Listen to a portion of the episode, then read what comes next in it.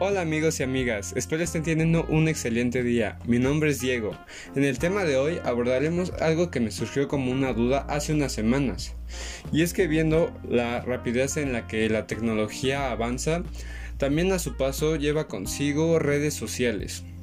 En los últimos años se ha visto que tanto Facebook como WhatsApp, Instagram, YouTube han tenido un crecimiento impactante en la forma en que nos comunicamos o bien cómo interactuamos día a día con las personas. Ya no podemos pasar más de una hora sin checar el celular, ya sea para recibir una llamada, esperar un mensaje de algún amigo, ver memes, estar atento sobre las noticias que pasan actualmente en el país o en otros países podemos publicar ciertas actividades que nos benefician y que pueden ayudar a los demás a salir adelante en alguna situación. Podemos publicar blogs, podemos publicar cierto tipo de cosas que no importa que sean mientras nosotros nos sintamos con esa necesidad de hacerlas, no nos va a importar lo que piense la gente y es por eso que las redes sociales son un sistema muy amplio abierto y en sí lo necesario para que el ser humano se mantenga comunicado. La duda que me surgió es si algún día YouTube podría sustituir a la televisión de canales que se identifica por transmitirlos y dar noticias, dar espectáculos, series, películas, programas que realmente contienen cierta cantidad de anuncios en un determinado tiempo. Y es que cómo podría ser que las empresas empiecen a vender pantallas sin la necesidad de conectar un cable análogo a ella para tener señal y recibir ciertos canales que podemos observar conforme a nuestro entretenimiento. Entonces, ¿qué es YouTube? Para empezar, YouTube es una red social que ya tiene bastante tiempo, creo que fue de las primeras que salieron al mundo cuando surgió el proceso de redes sociales. Eh, el popular canal de videos asegura que ya hay más personas utilizando el Internet para ver sus programas favoritos, relegando a la televisión. YouTube para estar desplazándose a la forma tradicional en la que vemos la televisión. Es decir, la mayoría de jóvenes, en especial de mi edad o un poco más chicos, su uso con la televisión es nulo o bien casi nunca ven la televisión, ya sea por aburrimiento, porque no quieren ver anuncios, porque los programas que pasan son muy aburridos, etc. El director ejecutivo de Google, Eric Schmidt, aseguró que el fenómeno de ver televisión y videos online sucederá en ningún momento a futuro, porque ya ha, ha ocurrido. Él sostuvo esa postura.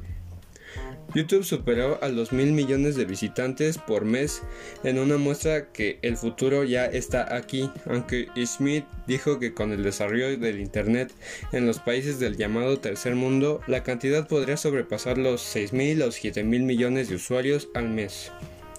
No es el reemplazo de algo que sabemos, es algo nuevo, en lo que tenemos que pensar, programar y construir nuevas plataformas, dijo Schmidt.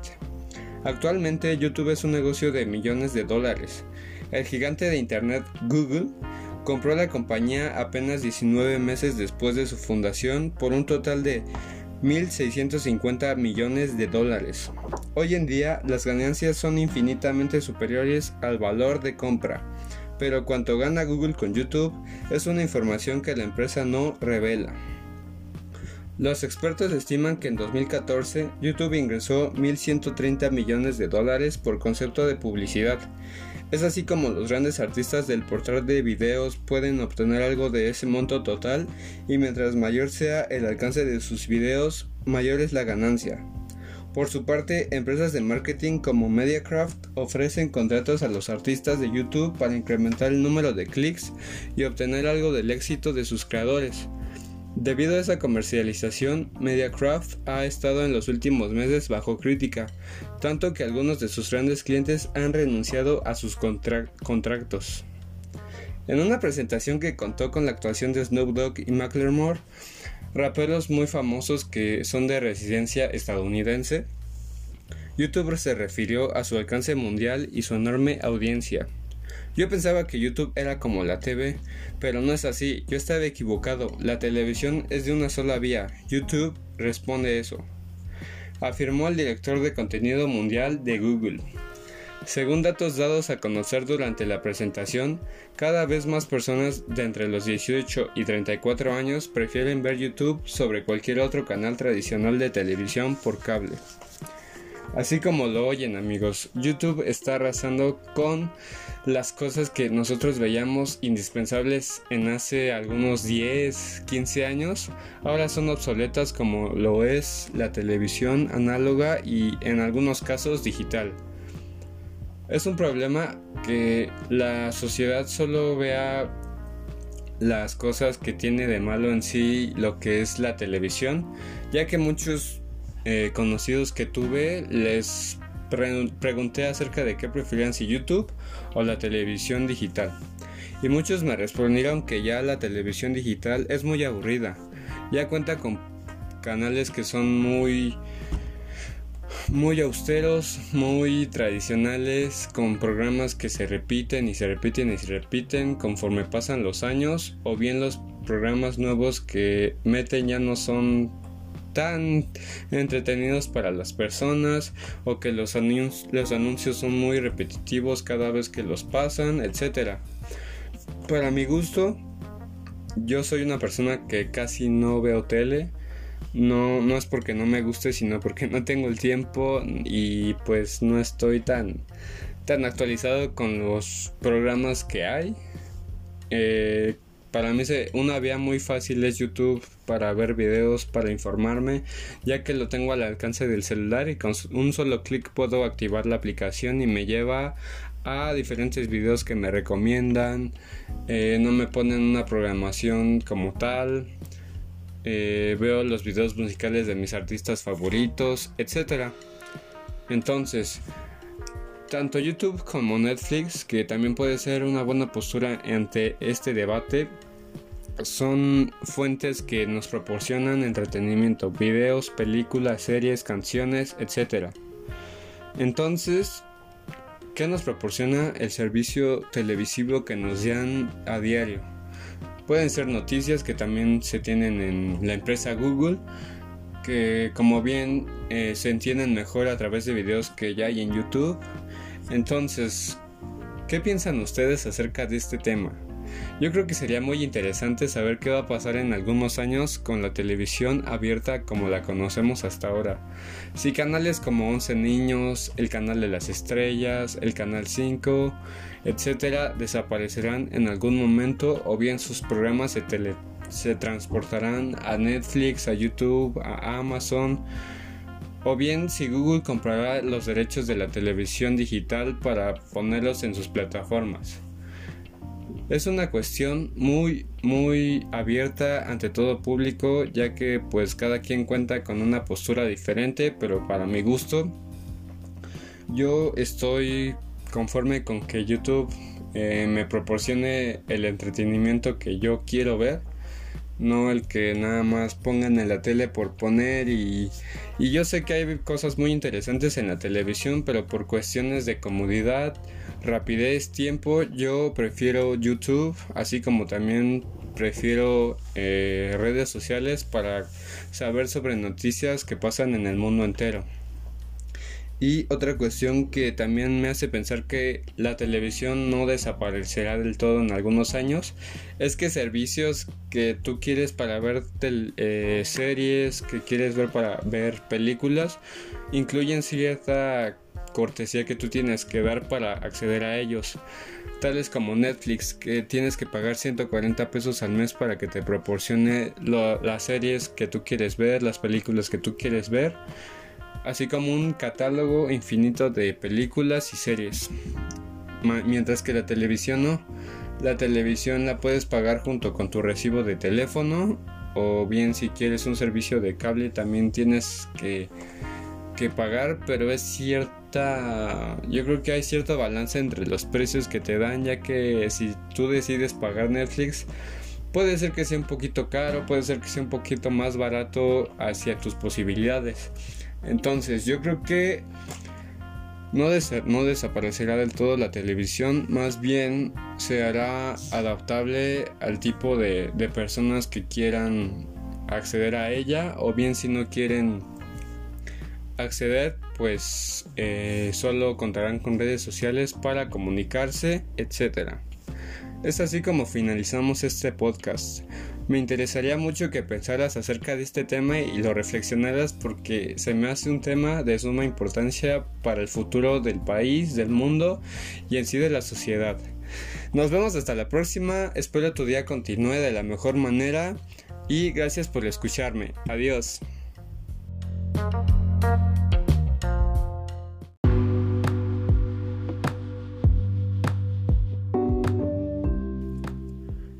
Hola, ¿qué tal amigos? Sean bienvenidos a este nuevo programa en nuestra favorita emisión de podcast acerca de cosas interesantes. El día de hoy vamos a hablar de un tema sumamente interesante que yo sé que a más de ustedes les ha pasado y es la parálisis del sueño o como coloquialmente se conoce que se te suba el muerto. Así que quédense con nosotros y no se pierdan esta emisión. Para empezar este podcast, empezaré diciendo que la parálisis del sueño me interesé mucho en este tema ya que años atrás a mí me pasó un suceso similar ya que yo me encontraba en mi celular por la noche y de repente se me ocurrió dejarlo. Y yo creo que es costumbre de todos que cuando nos, nos vamos a dormir acostumbremos a checar el Facebook, el Messenger, contestar mensajes o bien ver videos, series, alguna película. Y esto es algo que sí repercutió mucho en mi experiencia, ya que al momento yo de dejar mi celular de lado, pues yo me, me confié en dormir y pues despertar el siguiente día normal, ¿no? Entonces, ¿cómo sucedió esto?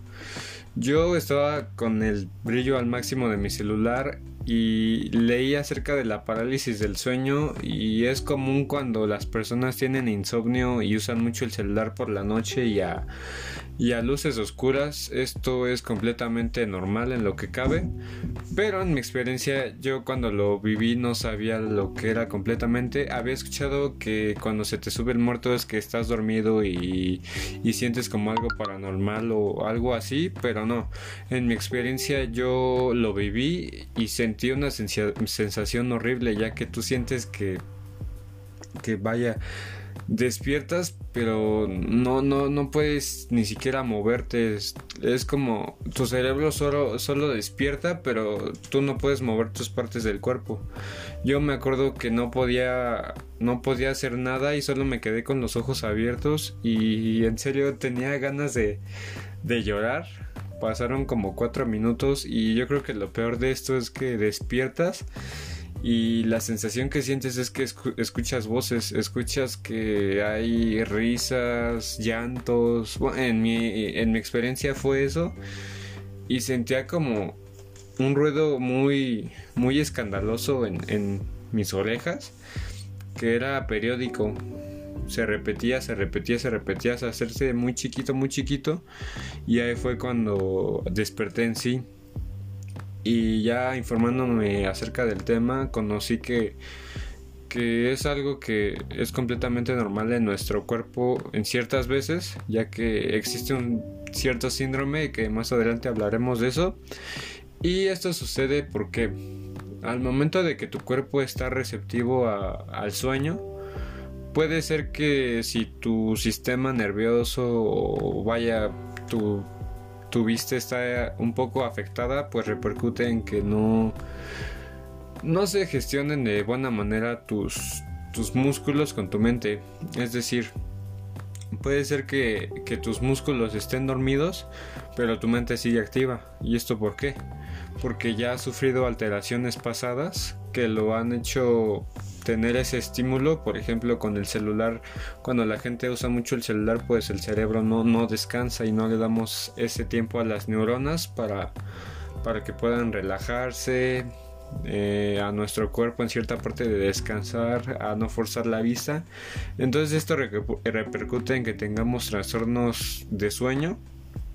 Hay muchos más aparte de, de ese que les estoy mencionando que es la parálisis, pero en sí lo que yo quiero llegar a decirte es que cuando nosotros dormimos y nuestro cerebro sigue muy muy activo o muy desgastado durante el día, pues tendremos estos estos episodios que tal vez no son irrelevantes para algunos, pero para muchos que no conocen acerca del tema como me pasó a mí en su tiempo, pues sí te van a sacar mucho de onda. Entonces cuando yo, yo me informé acerca de esto, pues supe que primero la mente no termina de descansar y no, no llega a ese estado de relajación que los músculos sí. Tal vez puede que mis brazos y mis piernas yo ya las sienta dormidas, pero al momento de que yo despierte de cierta manera, pues mi mente va a seguir despierta, pero mis músculos ya han estado relajados.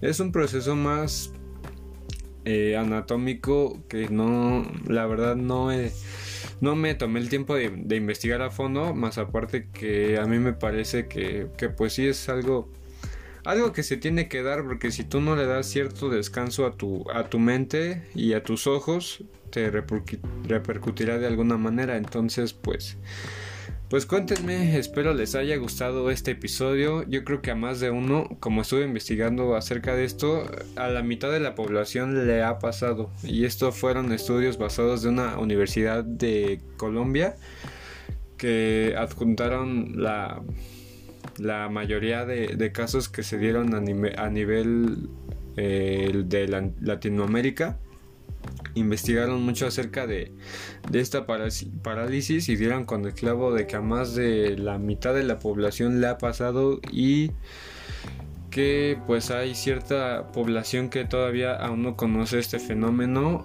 Y lo peor es que si no se trata con medicamento o tal vez si no se llega a, a tener en cuenta para, para poder evitarlo pues sí puede llegar a ser una enfermedad conocí en internet muchos casos que, que pues la gente tiene estos trastornos que no son para nada bonitos más de tres veces por semana, puede ser que diario, o gente que toma incluso antibióticos que los hacen dormir y que esto los relaja. Entonces, es, es un tema muy, muy crónico porque puede conocerse como una enfermedad de cierta manera y lo mejor es, es evitarlo si alguna vez te ha pasado o no te ha pasado y algún día te llega a pasar, no, no te espantes, no te sugestiones, porque lo primero que quieres hacer cuando eso te llega es moverte y es lo que menos vas a poder. Es, es una sensación de que estás paralítico eh, o cuadraplégico y que lo único que tienes despierto es tu cerebro. Algo así como si estuvieras muerto. Pero pues estos son solo un par de minutos o puede ser un minuto hasta cuatro minutos Así que ahora sabes un dato más acerca de, de esta vida y de este mundo que llevamos. Espero te haya gustado este podcast. Déjanos saber algún tema que quieras saber en específico, algún tema que, que sea debatible, que sea interesante, tú sabes. Eh, espero seguirles dejando más datos interesantes, más sucesos que impactan el mundo globalmente y nos vemos.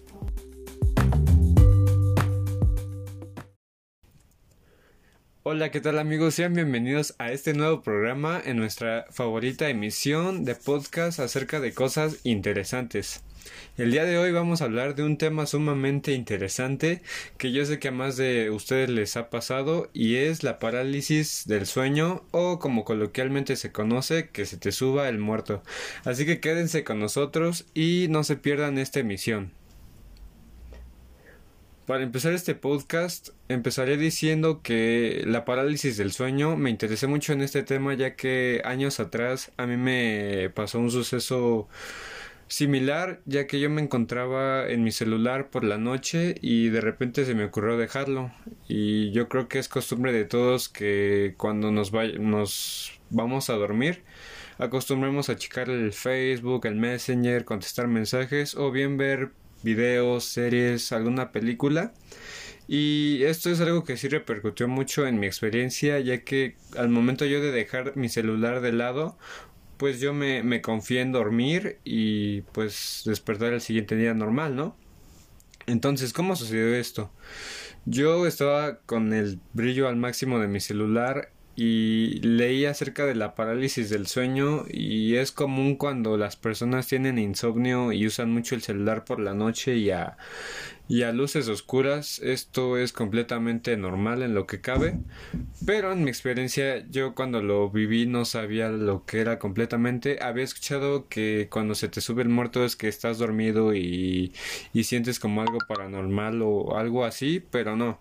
En mi experiencia yo lo viví y sentí una sensación horrible ya que tú sientes que que vaya despiertas pero no no no puedes ni siquiera moverte. Es, como tu cerebro solo solo despierta pero tú no puedes mover tus partes del cuerpo.